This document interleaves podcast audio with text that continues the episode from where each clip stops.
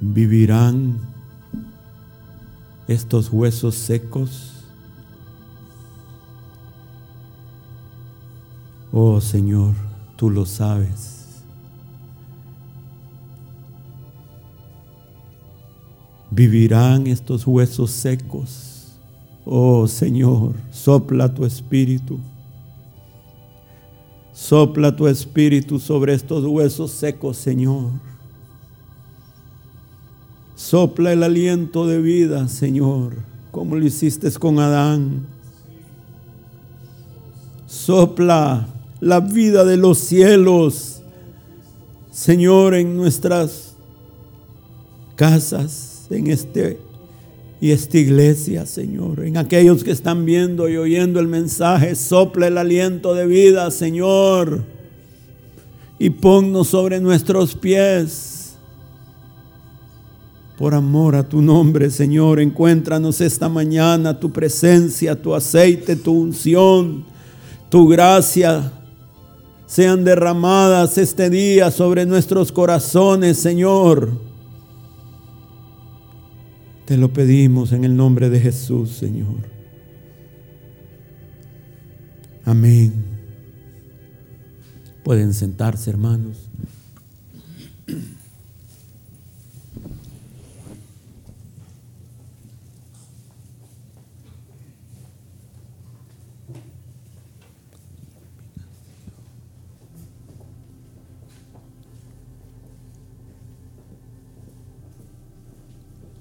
Buenos días, hermanos, Dios los bendiga. Quiero compartir la palabra que el Señor ha puesto en mi corazón para hoy, para nosotros, para los que oyen, para los que ven, allá en sus casas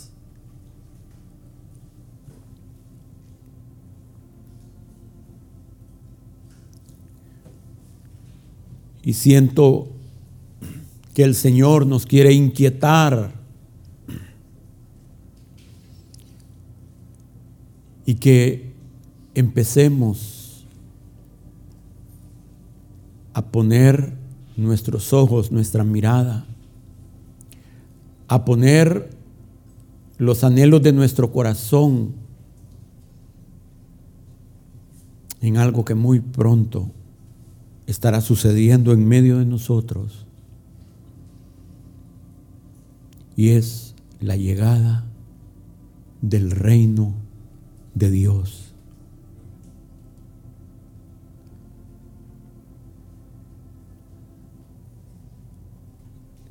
El inicio de una nueva era, de un tiempo como jamás, jamás jamás el hombre ha experimentado.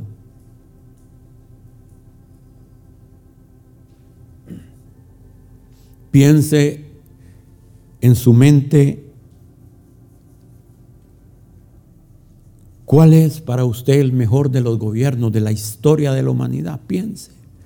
¿Cuál es el país que para usted representa el gobierno ideal?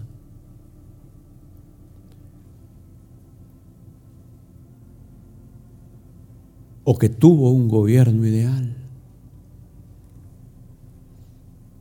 Bueno, eso es absolutamente nada en comparación a lo que este mundo va a experimentar.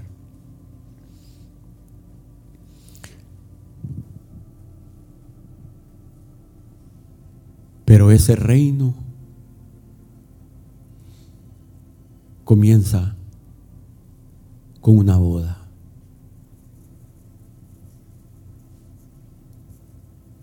Qué lindo se va a inaugurar con una fiesta el reino, fíjense. Con una celebración.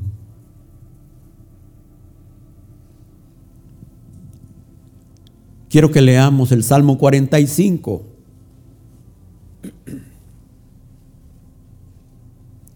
Dice, Cántico de las bodas del rey.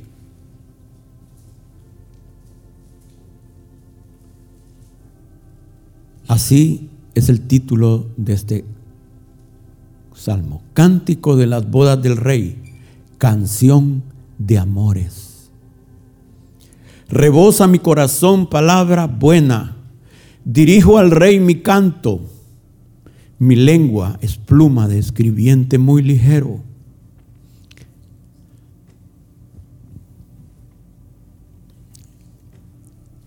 Eres el más hermoso de los hijos de los hombres. La gracia se derramó en tus labios. Por tanto, Dios te ha bendecido para siempre. Ciñe tu espada sobre el muslo, oh valiente, con tu gloria y con tu majestad. En tu gloria sé prosperado. Cabalga sobre palabra de verdad, de humildad y de justicia. Y tu diestra te enseñará cosas terribles. Tus saetas agudas con que caerán pueblos debajo de ti, penetrarán en el corazón de los enemigos del rey. Tu trono, oh Dios, es eterno y para siempre. Cetro de justicia es el cetro de tu reino. Has amado la justicia y aborrecido la maldad. Por tanto, te ungió Dios, el Dios tuyo, con óleo de alegría más que a tus compañeros mirra, aloe y casi exhalan todos tus vestidos. Desde palacios de marfil te recrean, hijas de reyes están entre tus ilustres.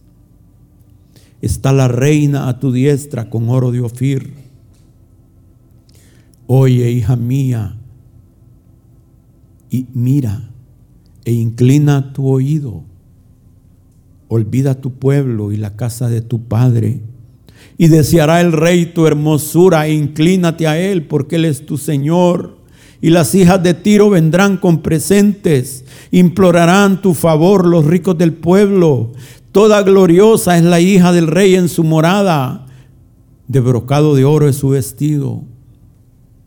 Con vestidos bordados será llevada al rey.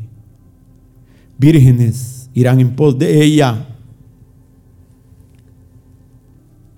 Compañeras suyas serán traídas a ti, serán traídas con alegría y gozo, entrarán en el palacio del rey, en lugar de tus padres serán tus hijos, a quienes harás príncipes en toda la tierra.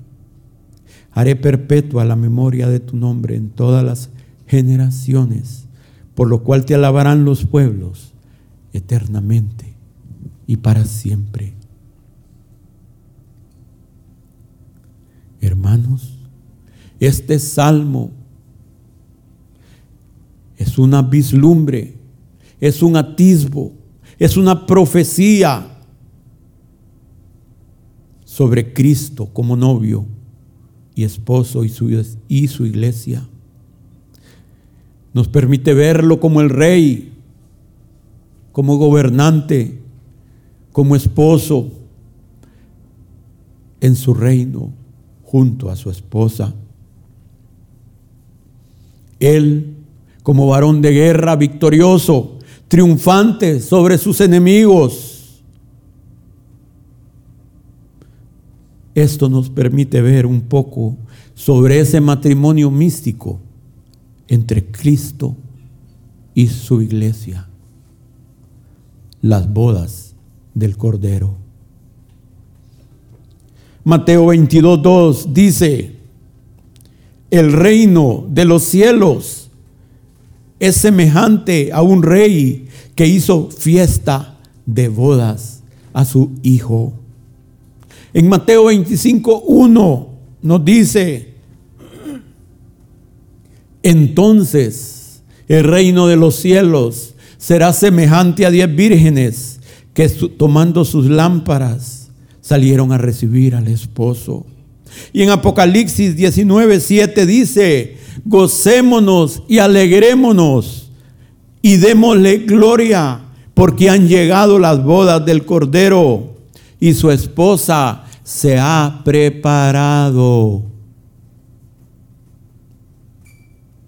Y a ella se le ha concedido que se vista de lino fino, limpio y resplandeciente, porque el lino fino es las acciones justas de los santos. Y el ángel me dijo, bienaventurados los que son llamados a las bodas, a la cena de las bodas del Cordero. Y me dijo, estas son palabras verdaderas de Dios.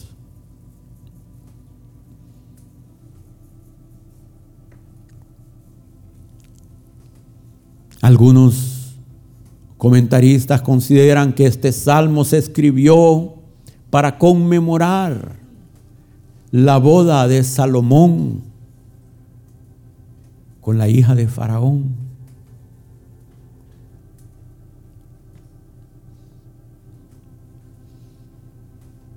Y pudiera haber sido escrito para eso, pero la realidad así como las promesas que le fueron hechas a David sobre el hijo que tendría y que ese hijo tendría un reino eterno.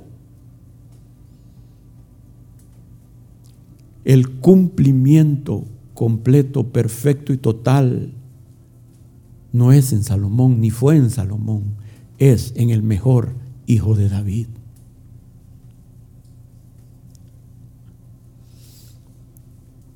Aquí en este salmo vemos al esposo como un varón de guerra. Salomón nunca lo fue. Salomón fue un hombre de paz. Nunca estuvo involucrado en ninguna batalla.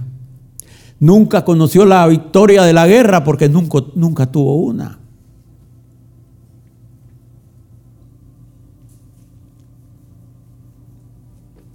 Y en Hebreos 1.8, vamos ahí, toma este salmo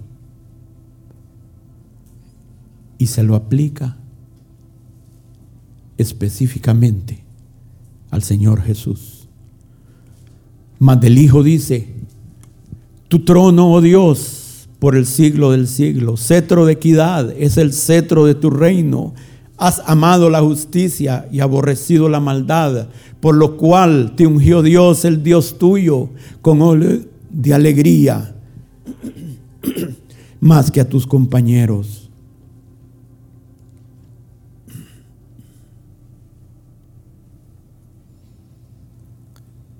Las bodas del Cordero marcan el inicio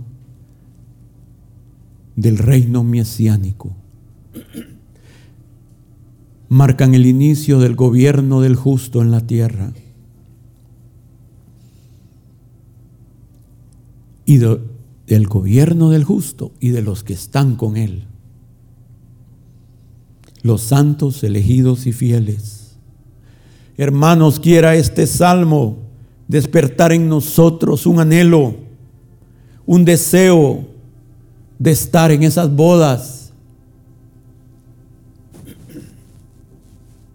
de poder ser partícipes de esa gloria, de poder ser tomados como invitados dignos de estar ahí.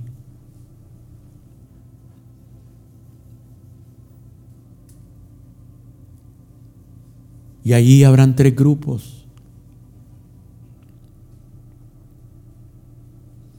Estarán los invitados que son la descendencia de la mujer.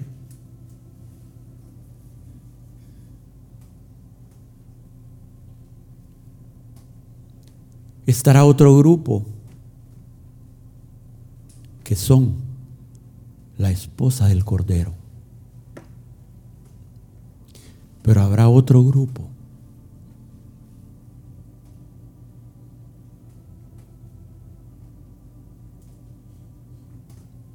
que no serán parte de los invitados, que no serán parte de la esposa del Cordero, sino que serán místicamente parte del Hijo varón.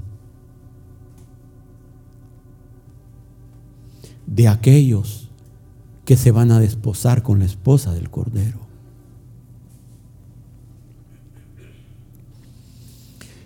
De ese que va a regir con vara de hierro las naciones y las va a desmenuzar, pero que también gobernará con justicia, con ternura y con amor. Hermanos,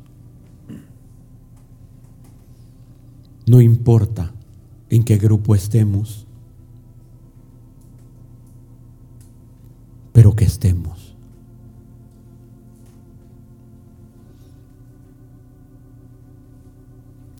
Escuchen mis palabras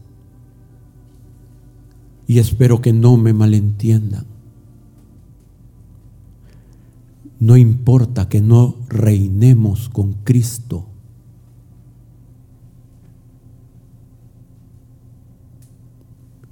Pero que tan siquiera lleguemos a ser dignos de estar adentro de ese reino. Y yo no estoy menospreciando el llamamiento a ser reyes y sacerdotes. No vengo a hablar en contra de eso de ninguna manera. Lo que estoy es levantando, honrando aún el lugar más pequeño en ese reino. El puesto más insignificante, el lugar más humilde en ese reino, habrá valido la pena seguir al Cordero. Será una gloria el solo poder observar contemplar con nuestros ojos a ese rey justo, hermanos, a ese rey hermoso, a ese rey santo, impartiendo justicia a los débiles, a los menospreciados.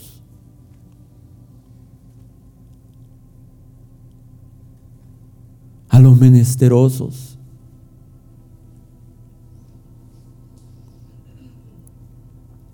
Algunos que escuchan, algunos que ven, algunos que están aquí se menosprecian al ver su condición espiritual. Al considerar la carnalidad de sus corazones.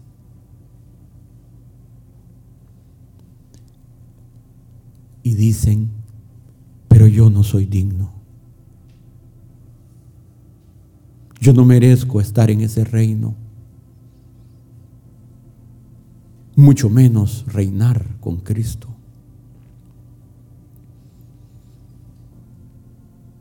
Para esos que piensan así, para esos es este mensaje.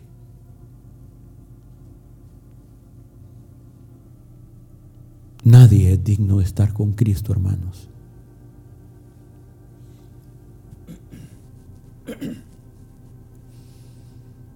Varias veces le he dicho al Señor, quiero abrir un poco mi corazón.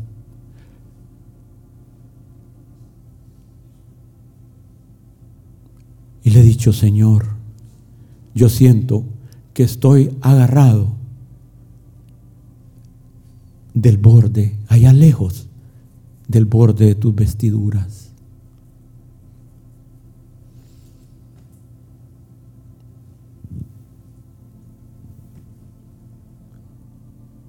Allá en el extremo más lejos. Señor, no estoy cerca, no estoy con los importantes.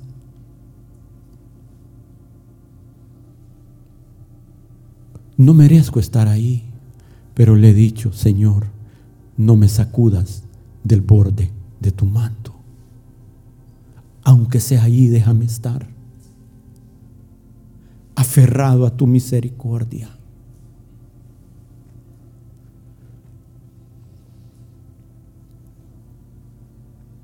Su primera venida, hermanos, es una muestra de cómo va a ser su segunda venida. ¿Cuántos en su primera venida deseaban tan siquiera tocar el borde de sus vestiduras? Porque aún de ahí brotaba la unción, brotaba el poder de Dios brotaba esa unción que desciende sobre la barba y corre por todo el cuerpo y toca hasta el borde de sus vestiduras. Para esos que se consideran carnales, pero aman al Señor, para esos es este mensaje que el Señor nos ha dado.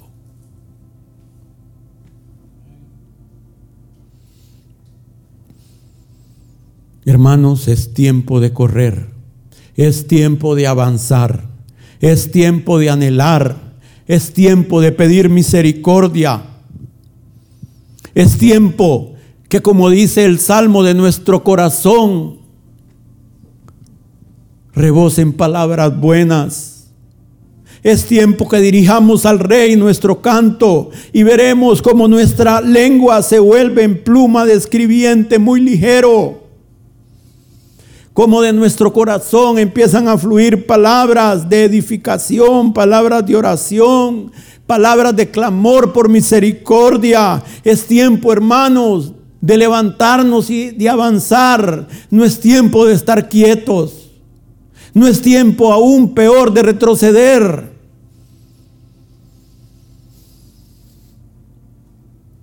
Escuche mi hermano carnal. Escuche mi hermano, mi hermana indigna, que así se siente. El Mesías todavía se sienta a comer con pecadores, con prostitutas, con publicanos. Él no ha cambiado.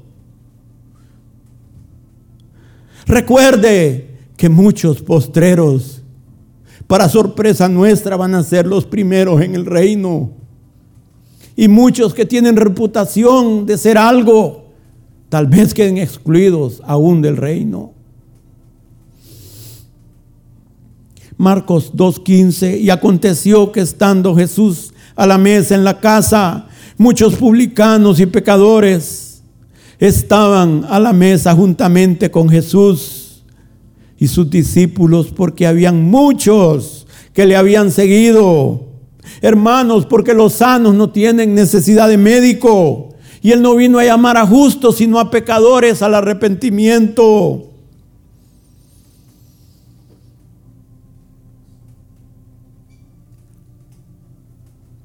Y dice el título de este salmo, canción de amores. Esa es la clave. Esa es la llave que abre las puertas de este salmo, hermanos, y de nuestra vida con el Señor.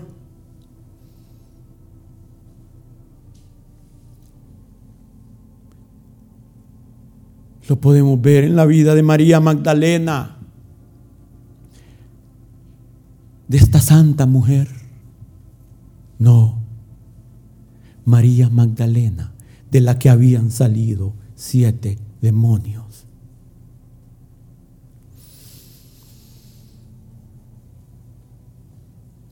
Pero había amado al Señor. Y en retorno recibió aún más amor, porque al que mucho se le perdona, mucho ama.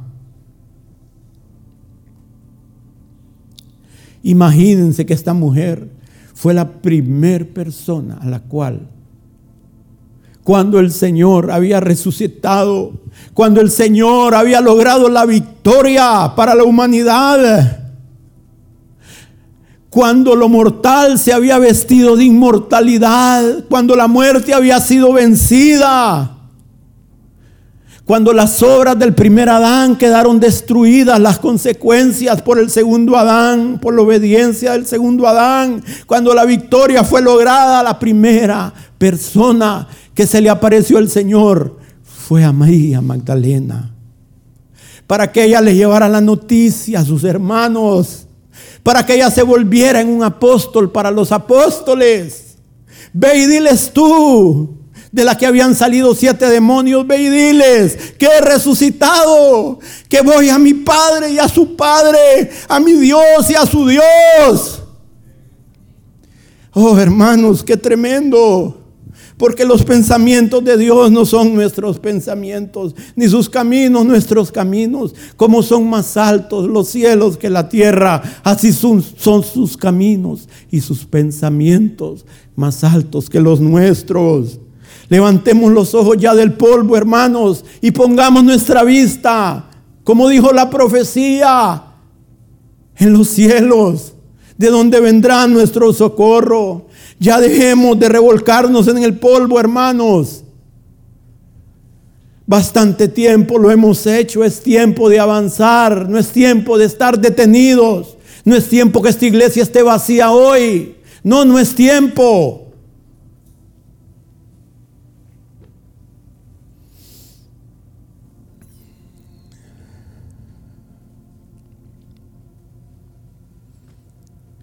Dice el Salmo Eres el más hermoso de los hijos de los hombres. La gracia se derramó en tus labios. Sí, hermanos, la gracia y la verdad habitaron y habitan en él.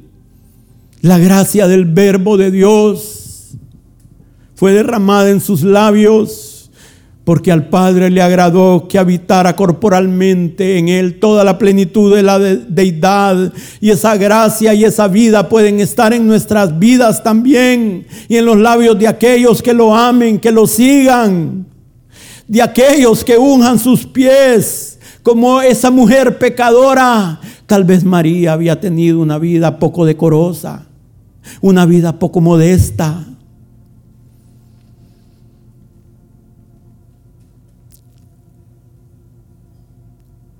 Una vida que tal vez nos avergonzaríamos solo de mencionar lo que ella había hecho. La escritura no entra en esos detalles. Serán muchos los secretos que conoceremos cuando lleguemos allá.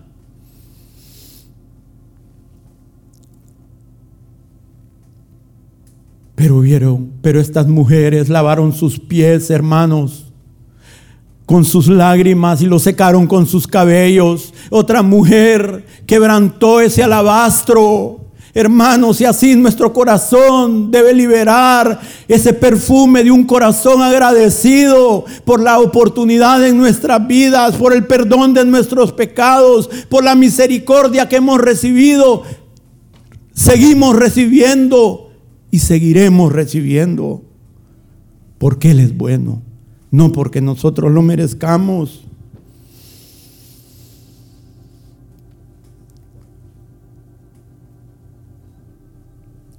Hay una gracia superabundante. Hay una gracia suficiente. Hay una gracia para cada necesidad. Para cada debilidad. Su presencia es como el rocío como esa lluvia silenciosa que cae sobre la noche y en la mañana lo que podemos ver es la hierba que ha sido vivificada, pero también su gracia es como cataratas, hermanos, es algo sobreabundante. Ahí no hay escasez, la escasez únicamente está en nuestro corazón para recibir, no en Dios para dar. Hermanos, y si nosotros, como sus discípulos, Hemos tenido la oportunidad de escuchar sus palabras, esas palabras de vida, de verdad. No la palabra muerta de solo la escritura, sino la palabra viva también como sus discípulos. Podemos decir, o como aquellos que llegaron a buscarlo, jamás hombre alguno ha hablado como este. Y también podremos decir, no ardía nuestro corazón cuando Él hablaba y nos abría las escrituras mientras andábamos por el camino. Pero yo te pregunto, hermano, le estás dando tiempo al maestro para que hable contigo. Le están dando, dando oportunidades para que se encuentre contigo. O eres tan importante que no tienes tiempo para levantarte un poco más temprano en las mañanas y buscar a tu Señor. Estás tan ocupado, estás tan cansado, pobrecito. Ay, hermano, cuán es nuestra necesidad.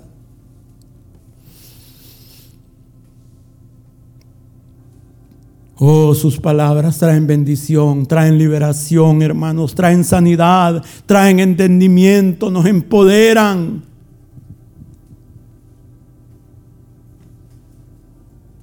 Nos cambian, nos transforman. Nos hacen una nueva persona, una nueva creación.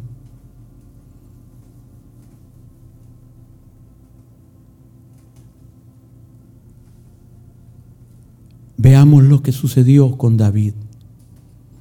Dice en primera de Samuel 22:2. Y se juntaron con él todos los afligidos y todo el que estaba endeudado y todos los que se hallaban en amargura de espíritu. Y fue hecho jefe de ellos, tremendo escuadrón, papá calaña, fichitas, como decimos. Y tuvo consigo como 400 hombres. Pero David, ese hombre, el dulce cantor de Israel, que atraía la presencia de Dios al tocar el instrumento, que atraía la presencia de Dios con los cánticos, que atraía la presencia de Dios con su humildad, que atraía la presencia de Dios honrando al ungido de Dios, Saúl, aunque lo estaba buscando para matarlo. Esa palabra que venía a David, porque dice que aparte de ser ungido como rey, él fue ungido como profeta.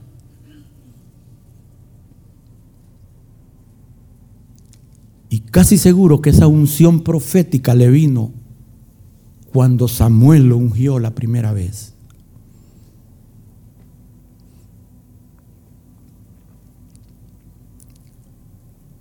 Sus hermanos no sabían por qué había sido ungido. Tal vez Samuel le dijo a su padre y a David en privado por qué esa unción. y les dijo, no pueden decir una palabra de esto. ¿Por qué? Porque la vida de todos estaba de por medio hasta la de Samuel. Porque si Saúl se hubiera enterado,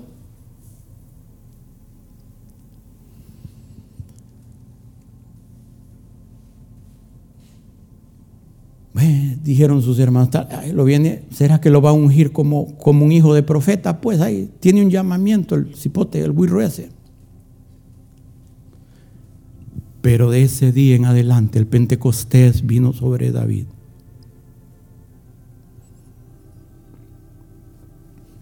Y lo acompañó el resto de su vida. Y esa presencia de Dios, esa unción de Dios, ese carácter que Dios estaba formando en la miseria, en el en la humillación, en el desierto, en esas huidas que Dios había contado, en esas lágrimas que caían en la redoma de Dios. Esa palabra, esa presencia transformó a esos 400 amargados, afligidos, ineptos, y los volvió hombres del reino. Los volvió en los valientes de David, porque su palabra tiene poder, hermanos y su palabra no ha cambiado. Y el corazón del hombre no ha cambiado. Y Dios no ha cambiado. Los únicos que podemos cambiar somos nosotros si lo dejamos a Él obrar en nuestra vida. Y lo mismo es con el Hijo de David. ¿Cuántos amargados nos hemos juntado a Él? ¿Cuántos endeudados cuántos acomplejados, cuántos débiles, cuántos cojos, cuántos ciegos, cuántos rechazados, cuántos inútiles. Porque lo vil y lo menospreciado es lo que Dios ha escogido, hermanos, para que nadie se jacte en su presencia. Porque dice, para judíos y para griegos. Cristo, poder de Dios y sabiduría de Dios para que nadie se jacte en su presencia. Para que el que se gloríe, se gloríe en el Señor. Hermano, es que usted no me conoce. Yo, mire, no me mira las alitas ni la aureola, porque es que usted no póngase otro sancio a Dios, pero yo soy santo. Hmm. Lo que le veo es la cola, hermanito.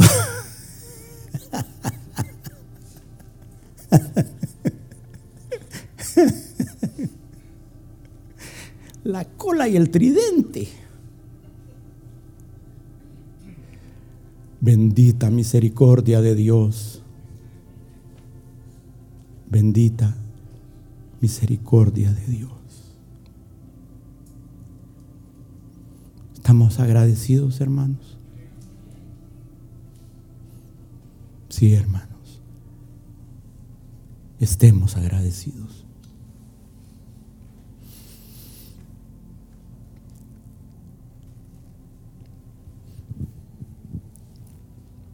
Por tanto, dice el Salmo, Dios te ha bendecido para siempre. Cristo fue bendecido y ha sido bendecido eternamente, bendito por todos los siglos. Y unidos a Él, nosotros alcanzamos bendición. Ese novio, como varón de guerra, con esa espada sobre su muslo, esa espada que sale de su boca es la palabra de Dios. Esa palabra que con sus promesas y bendiciones hace que los que lo aman nos sometamos a Él. Y esa palabra con sus amenazas y sus juicios hará que a su tiempo los que se oponen también doblen sus rodillas. Y toda lengua entonces confesará que Jesús es el Señor. Ese Rey glorioso, hermanos, cabalga sobre palabra de verdad, de humildad y de justicia. Y nosotros también debiéramos de hacerlo. Veremos cómo el poder de Dios, su diestra, nos enseña cosas tremendas. Él es la verdad. Él es el manso y humilde de corazón. Él es un rey justo. Todo eso es parte de su gloria.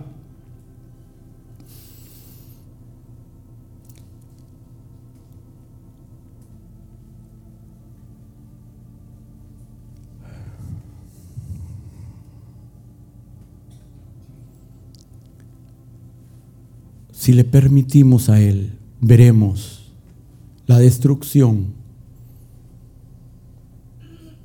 de los enemigos que se levantan en contra de la voluntad de Dios, de los enemigos que están aquí, hermanos. También veremos los enemigos de afuera que se levanten contra el señorío de Dios.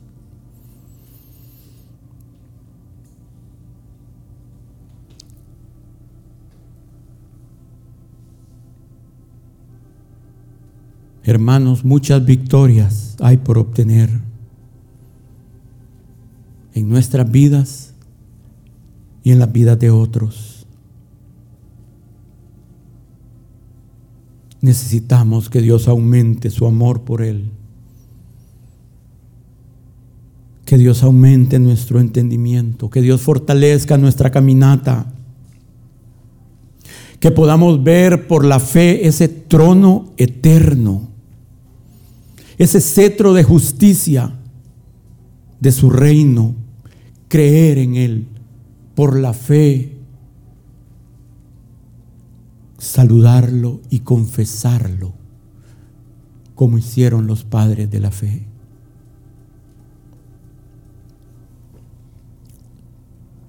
Dice en Hebreos 12:12, 12, por lo cual, por todo esto que hemos dicho, Levantad las manos caídas y las rodillas paralizadas y haced sendas derechas para vuestros pies, para que lo cojo no se salga del camino, sino que sea sanado.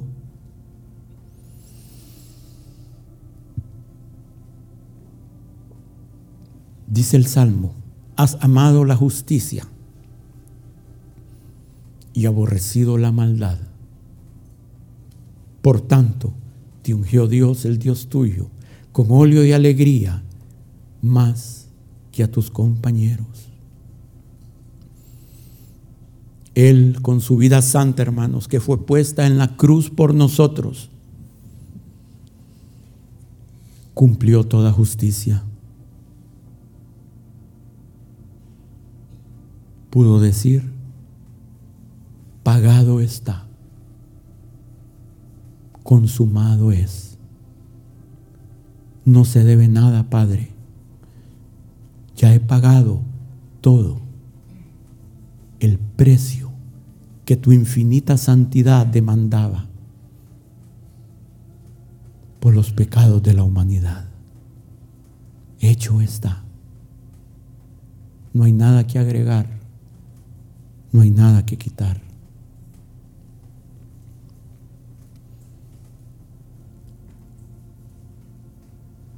Entonces, amado la justicia y aborrecido la maldad. Por causa de eso, la paga de nuestra paz fue sobre él. Por su llaga fuimos curados. Su sacrificio trajo la reconciliación y la paz entre el Dios infinitamente santo y el hombre infinitamente pecador. En él la misericordia y la verdad se encontraron, la justicia y la paz se besaron. Por causa de eso, Dios lo ungió sin medida por causa de que él escogió ser obediente y humillarse hasta la muerte y muerte de cruz, Dios lo ha exaltado hasta lo sumo. Y no hay ningún otro nombre que sea sobre el nombre de Jesús.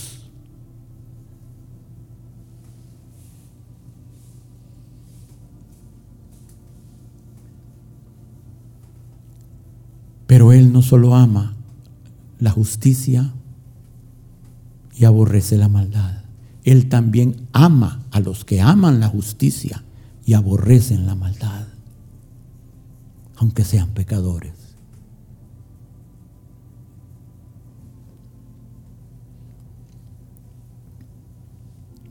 Él no ama al pecador que no se ha arrepentido. Él ama al pecador que quiere cambiar que busca, que toca la puerta, que llama. Oh hermanos, que por su gracia nuestro corazón se incline a la justicia y que por su gracia nuestro corazón aborrezca la maldad. Dice, mirra, aloe y casi exhalan todos tus vestidos. Esa fragancia de Cristo, hermanos, y de los que son como Cristo. Es la fragancia de un carácter tratado, carácter probado, pasado por el fuego y por el agua. Es ese carácter también de los discípulos del Maestro, de aquellos a los cuales se, se les asignará un reino de aquellos que son los que suben del desierto como columna de humo sahumada de mirra y de incienso y todo polvo aromático. Hermanos, no nos desesperemos bajo el peso de la prueba, bajo el calor de la aflicción. No nos desesperemos por la oscuridad de la noche, porque después de la noche viene el día.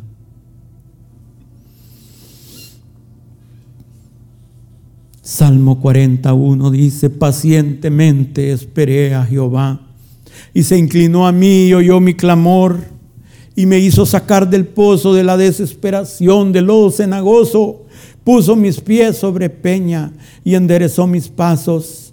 Puso luego en mi boca cántico nuevo, alabanza a nuestro Dios. Verán esto muchos y temerán y confiarán en Jehová.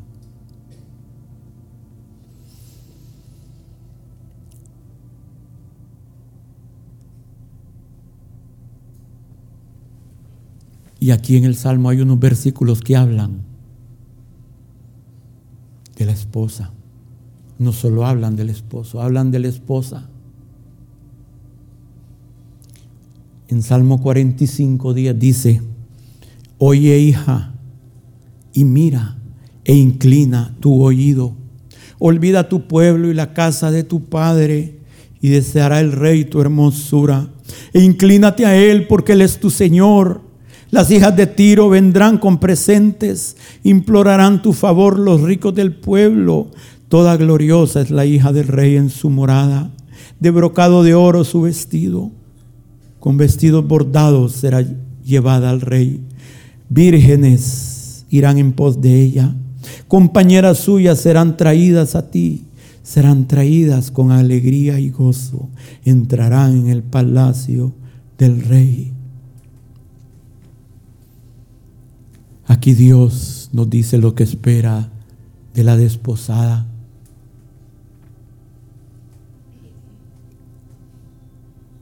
Primero, que mire y que oiga, que atienda, que tenga un oído dócil, que tenga una mirada como la de la paloma en un solo lugar, en los cielos y le dice, olvida tu pueblo y la casa de tu padre y deseará el rey tu hermosura. Algunos como Abraham fue llamado a dejar su tierra y su parentela. Muchos, algunos son llamados literalmente a hacer esto, como nuestros pastores que dejaron su tierra y dejaron su parentela para comenzar una nueva vida, comenzar con un nuevo pueblo.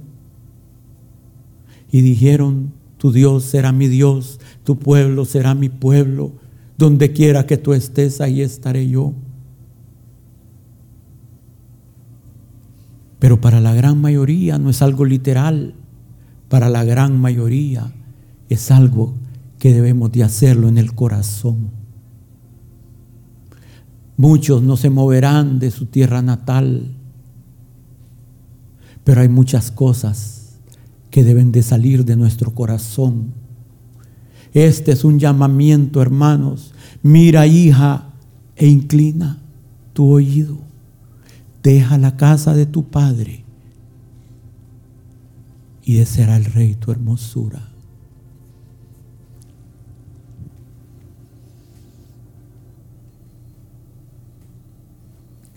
Debemos de dejar en nuestro corazón todo aquello que nos aleja del llamamiento de Dios.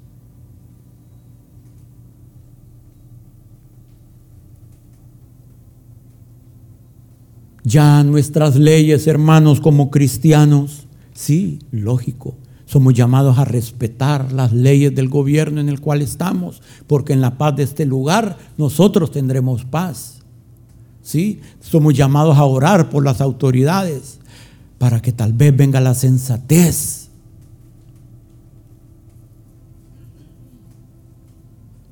Tal vez venga el temor.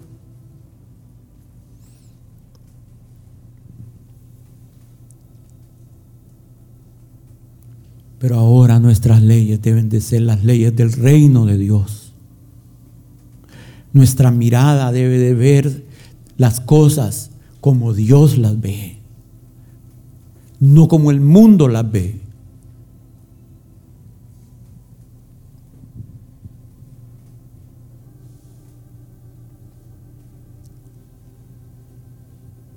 Nuestra caminata, hermanos, como lo he mencionado muchas veces, debe de ser nuestra caminata cercana. Yo no puedo escoger muchas veces los compañeros de trabajo.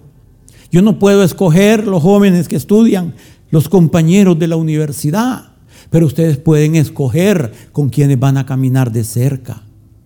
Ustedes sí pueden escoger quienes van a ser sus amigos.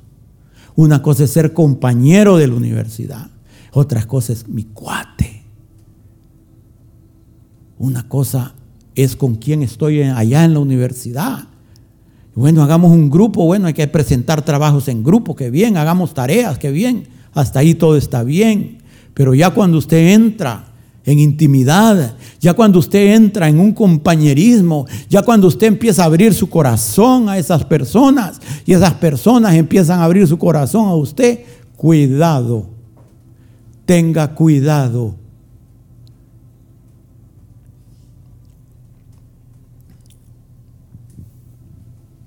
Hermanos, hay cosas que van a ser como una ancla que no nos van a dejar avanzar. Y van a pasar 20 años si es que no ha venido el Señor. Y vamos a voltear a ver atrás y vamos a seguir iguales. Y vamos a decir, Señor, ¿y por qué no cambio?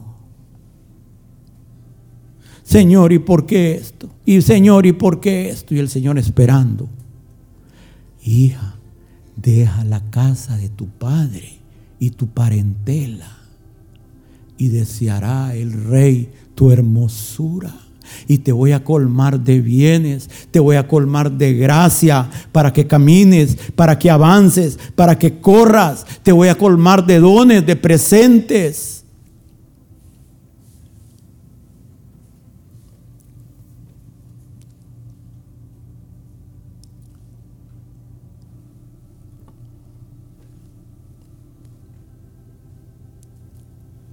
Romanos 12.2 dice, no os conforméis a este siglo. No os adaptéis a este siglo. No nos acomodemos a este siglo, sino transformaos por medio de la renovación de vuestro entendimiento, para que comprobéis cuál sea la buena voluntad de Dios, agradable y perfecta. Hermanos, no podemos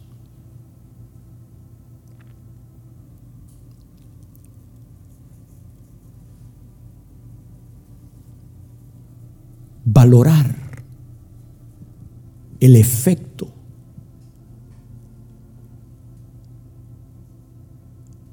de estar continuamente leyendo la escritura. Es increíble. No nos damos cuenta, pero se va volviendo parte de nosotros.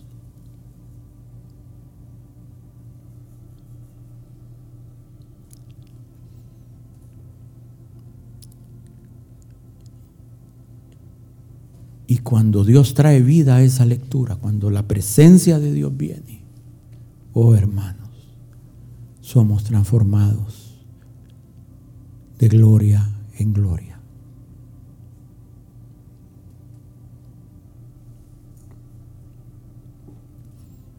Quisiéramos carnales, ahí estoy yo, esos que se sienten indignos, ahí estoy yo, quisiéramos poder ser parte de ese reino, así como estamos cojitos, medio tuertos, todo así como estamos, feitos. Leamos la escritura. Mostrémosle al Señor que estamos hablando en serio.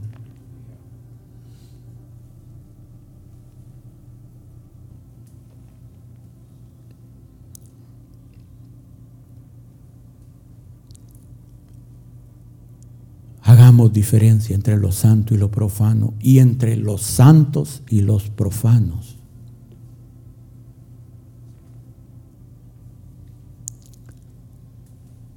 Hay pecadores preciosos que Dios los ama, esos que lo buscan. Pero hay profanos que no les interesa nada con Dios, que son como cerdos que si pueden se dan vuelta y nos devoran. No tengamos nada que ver con ellos, hermanos. Nosotros no somos más que nadie, pero tengamos sabiduría y discernimiento. Es poco el tiempo que queda, hermanos.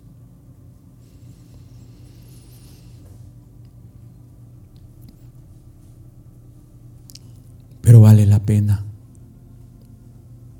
El galardón es grande. La recompensa es grande.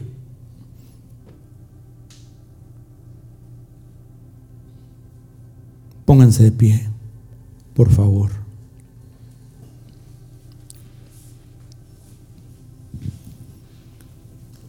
Él es nuestro escudo. Abraham con temor por la guerra que había tenido a liberar a Lot.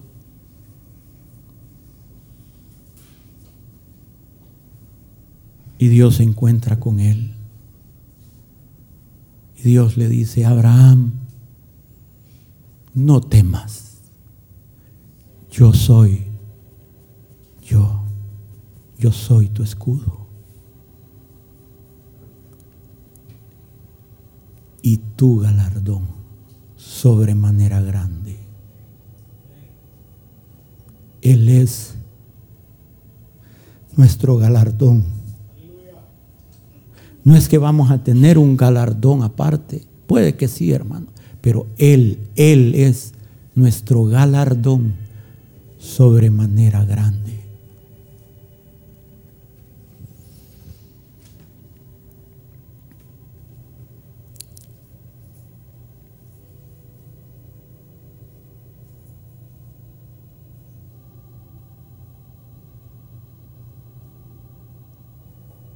Esto no solo va a influenciar nuestra vida, lo que nosotros hagamos. Escúchenme jóvenes, escuchen, ahorita que usted no tiene esposa o esposo, ahorita que usted no tiene hijos, yo quiero decirle algo. Ahorita, ahorita, usted está decidiendo lo que va a pasar con sus hijos y con sus nietos y con sus bisnietos y con sus tataranietos. Imagínense de aquí a 200, 300, 400 años en el reino de Dios y esos tataranietos digan, ¿y por qué entramos nosotros al reino? Ah, es que tuviste un ancestro que creyó en mí. Tuviste a uno que cuando era joven decidió seguirme de todo corazón. Dice ahí, en lugar de tus padres serán tus hijos, a quienes harás príncipes en toda la tierra. Oh hermanos, lo que hagamos hoy va a decidir lo que nuestros hijos y descendencia va a recibir en el futuro. Porque Dios visita la maldad de los hijos sobre los hijos hasta la tercera y cuarta generación. Pero así, más grande su misericordia, porque Él visita la misericordia hasta por mil generaciones. ¿Qué vamos a escoger hoy, hermanos? ¿Qué vamos a escoger hoy? Dice, regocíjate, oh estéril, la que no daba luz. Levanta canción y da voces de júbilo, la que nunca estuvo de parto, porque más son los hijos de la desamparada que los de la casada, dicho Jehová. Ensancha el sitio de tu tierra y las cortinas de tus habitaciones sean extendidas. No seas escasa Alarga tus cuerdas, refuerza tus estacas, porque te extenderás a mano derecha y a mano izquierda y tu descendencia heredará naciones.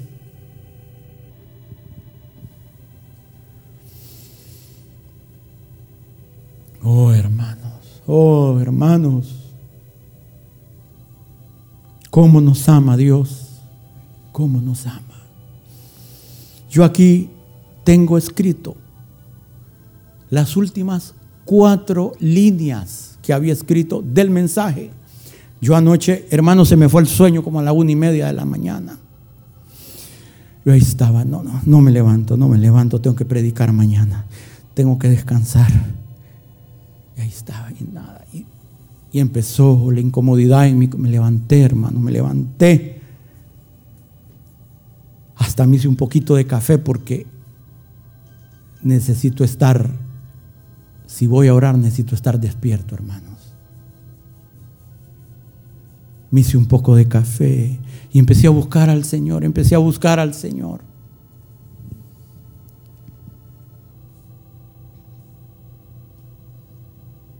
Y ahí el Señor me encontró con esa palabra con la cual quedó el último canto de hoy.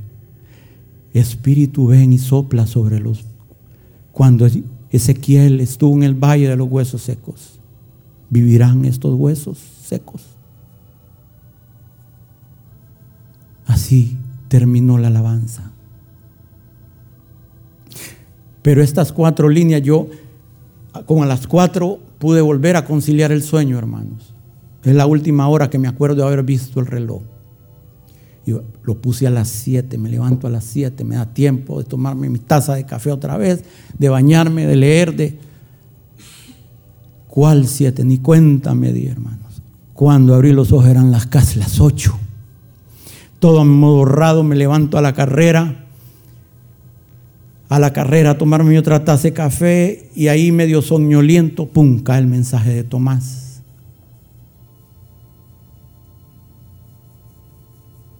Y el mensaje que mandó Tomás a varios grupos termina exacta, exactamente como había terminado este mensaje yo. Aquí lo tengo.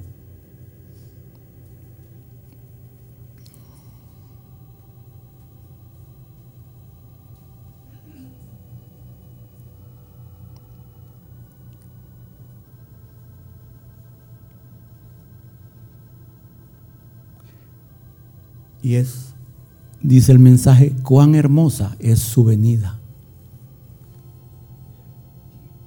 Para sus santos va a ser hermosa. Para sus enemigos va a ser terrible. Olor de vida para unos, olor de muerte para otros.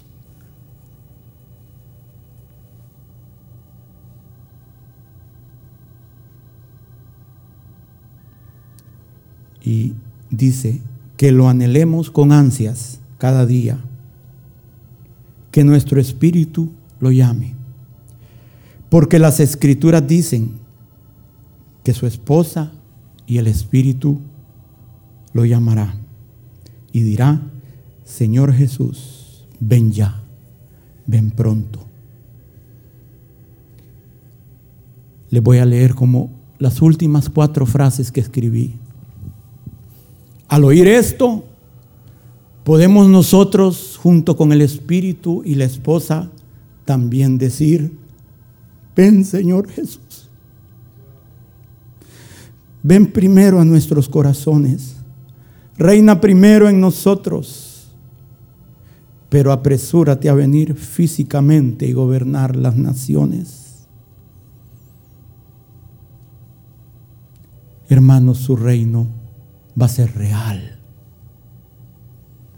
literal.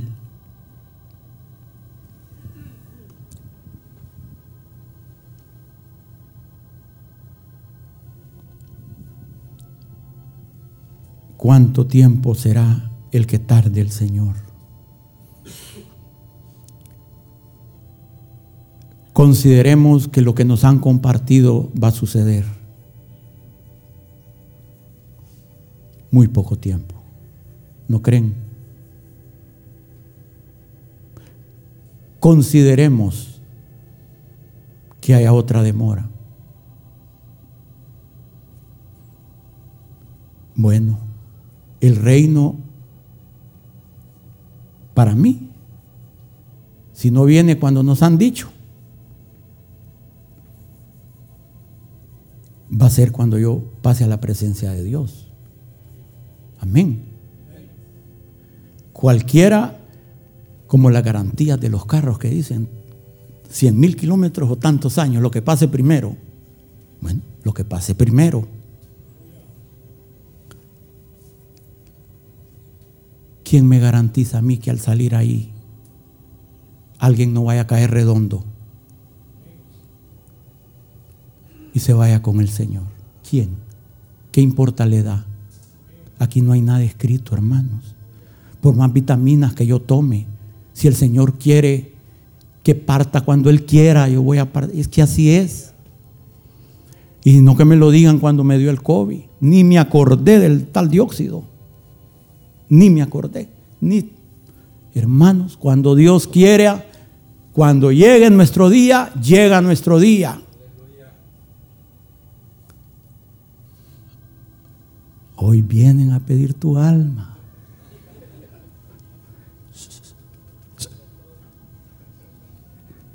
Sí, hermanos.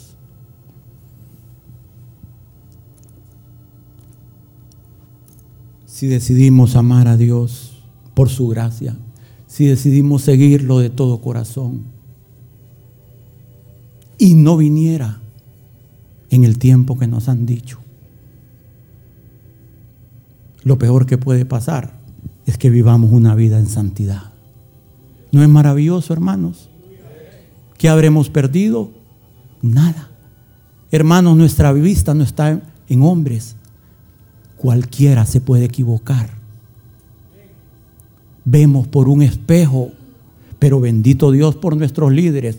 No estoy, no me lo tomen por otro lado. Bendito Dios.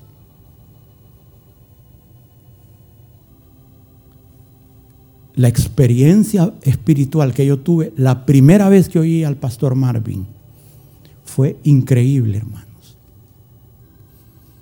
Yo le agradezco a Dios porque transformó mi vida. Yo andaba errante en un desierto espiritual horrible, espantoso.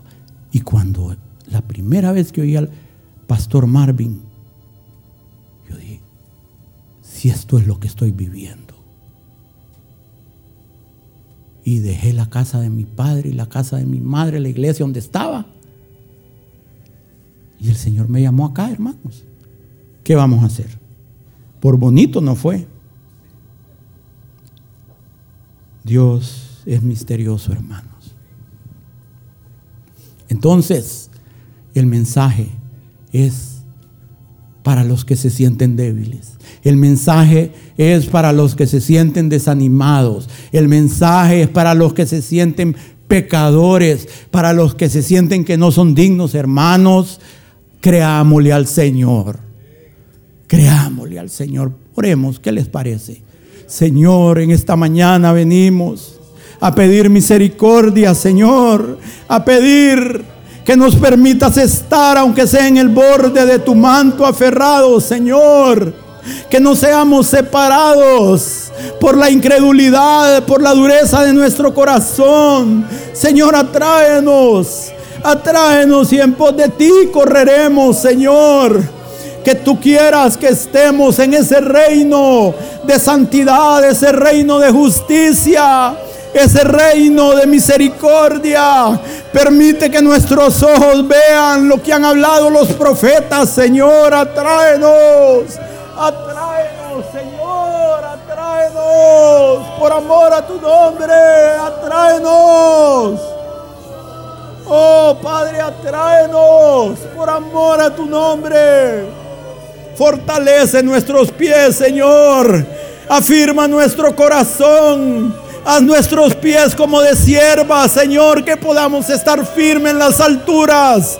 Señor, haz un milagro con este ejército de amargados, de endeudados, de cojos, de mancos, de ciegos, Señor. De publicanos y pecadores, Señor, atráenos por amor a tu nombre, atráenos.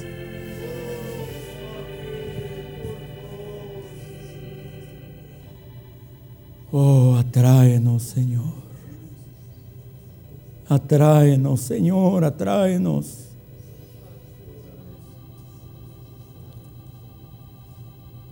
Oh. Señor, que oigamos, buscad mi rostro y que respondamos, tu rostro buscaré, tu rostro buscaré, Señor, tu rostro buscaré.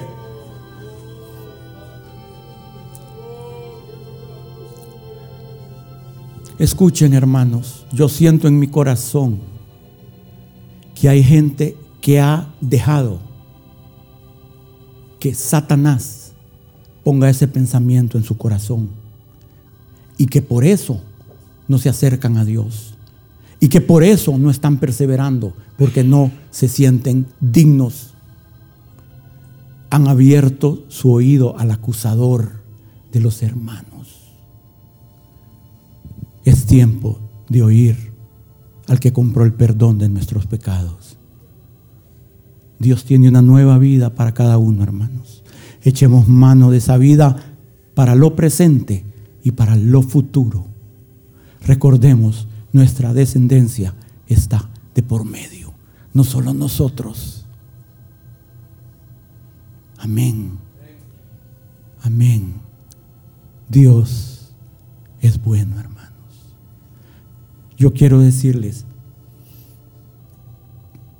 cada vez que el pastor me dice, tenés que compartir, yo quiero ser honesto delante de ustedes. Yo, cada mensaje que, que, yo tengo todos mis mensajes guardados en mi computadora.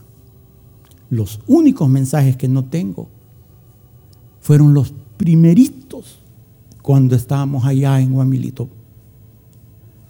Saber dónde quedaron. Pero todo lo tengo. Tengo todas mis notas del, del instituto. A mí como guardar papeles de mucho tiempo no me afecta por el polvo. Entonces, le pedí, creo que fue a Valeriza que le pedí que me los escaneara todos, no sé si fue, fuiste tú, pero a alguien le pedí que los hermanos, todos mis cuadernos del instituto me los escanearon en el trabajo. Ahí tengo todos los, todo escrito. Tengo las notas de otros que fueron al instituto. Pero yo quiero ser honesto. Cada vez que el pastor me dice, tenés que compartir, hermanos, es como que si no tuviera nada. Si Dios no da una palabra, hermanos, créanlo, yo le digo cada vez, Señor, por favor, otra vez, haz otro milagro. De veras, de veras.